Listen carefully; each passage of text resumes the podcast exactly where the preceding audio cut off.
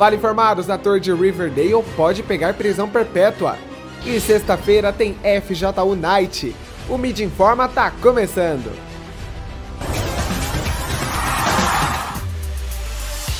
Fala informados, chegamos no pós-feriadão com polêmica da vovó do crime inspirada na própria biografia. Se a expectativa era encher a conta de cópias vendidas, a realidade foi com seguro de vida de mais de um milhão de dólares. Nancy Broff, de 71 anos, teria comprado uma arma para estudos do próprio livro, Como Matar Seu Marido. As práticas assinadas por ela teriam sido testadas disparando balas no peito do companheiro, Daniel Broff, afirmando só estar na cena do crime para buscar inspiração para o seu trabalho, até acabar com prisão perpétua. E sabe por que não virou qualquer assassinato? Vai que a moda pega. Muitas outras foram encorajadas a seguir o manual sombrio. O alerta de qual influência temos transmitido dormindo com o inimigo. Continua aqui que daqui a pouco tem sobre o ator de Riverdale, que também pode pegar prisão perpétua. Enquanto isso, olha essa destilação de ódio. Uma psicóloga que diz não saber da motivação de haters, que ainda não teriam engolido a participação dela em um reality. Ela foi atacada, não aguenta mais e diz que não ficará calada diante de agressões. O presente de grego foi anunciado às lágrimas, um saco de fezes. Informados na porta da casa, um completo absurdo. Sobra tempo para ficar no cangote dos outros no app vizinho, né? Independente de qualquer coisa, a chance de mudarmos tá aqui agora. O equilíbrio de se quer separar jogo de vida real.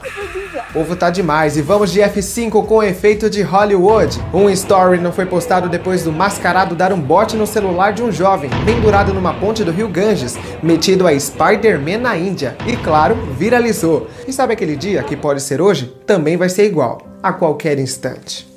Estamos no sétimo país mais perseguidor de cristãos. Homens armados atacaram 50 cristãos que celebravam Pentecostes no sudoeste da Nigéria. Outros membros ainda foram sequestrados. Cercos fechando. Enganados pela aparência, a princesinha do crime entrava em ação invadindo prédios de luxo se passando por corretora e abre as portas para comparsas fazerem a limpa em apartamentos. Ela foi pega com a gangue pela polícia e diz ter recebido ameaça se deixasse a quadrilha. Realmente, uma vez dentro não é nada fácil você sair do crime, a maioria das vezes acaba em morte, numa fuga, por exemplo, ou da própria organização.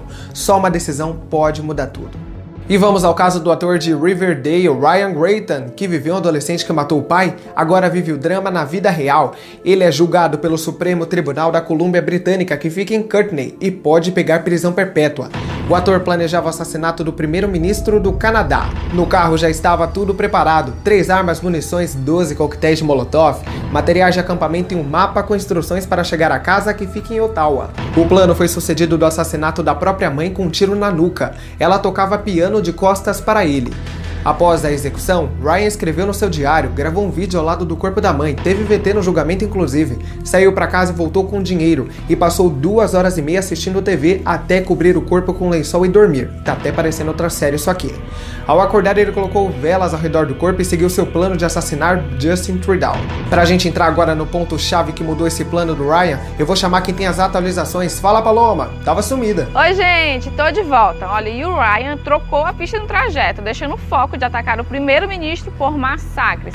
O primeiro em uma ponte em Vancouver e depois em uma universidade onde ele estudava. Até desistir de tudo e confessar os crimes em uma delegacia. De frente para a Suprema Corte do Canadá, ele reconheceu o valor que a Bárbara tinha. Eu tenho as aspas aqui. Que ela não fez nada para merecer ao Ryan matá-la e diz de todo ser dele sentir muito. E vendo o comportamento dele, fora a falta de esperança, ele estava com impulsos violentos, ideias suicidas latejando na mente e crises de ansiedade. E sim, gente, o Ryan foi condenado à prisão perpétua. E se talvez você tenha pensado ou gostaria de fazer o que o Ryan infelizmente fez, chama o Help, queremos te ajudar. Ainda não é o fim para você. E não é mesmo. Quando a gente falar para vocês chamar o Help nas redes que estão aí na tela, é porque a gente quer e pode te ajudar. Paloma, continua aqui com a gente porque em Tage o relacionamento da Mirella com o Eric vai dar uma guinada inesperada.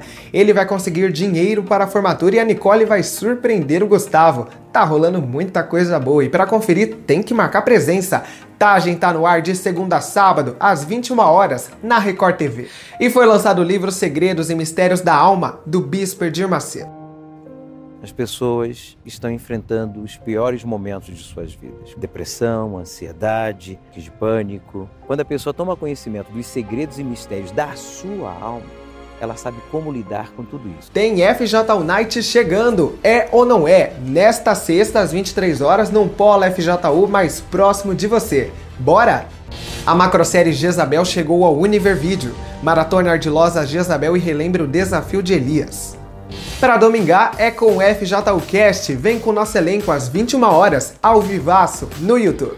Não dá para perder. E estamos muito felizes que vocês estão curtindo aqui o nosso jornal. Comenta mesmo, vamos ter esse contato que a gente gosta de ver vocês, fechou? Ficamos por aqui, obrigado pela companhia mais essa semana. Se cuida, tchau Paloma, sexta FJ Night. Tchau.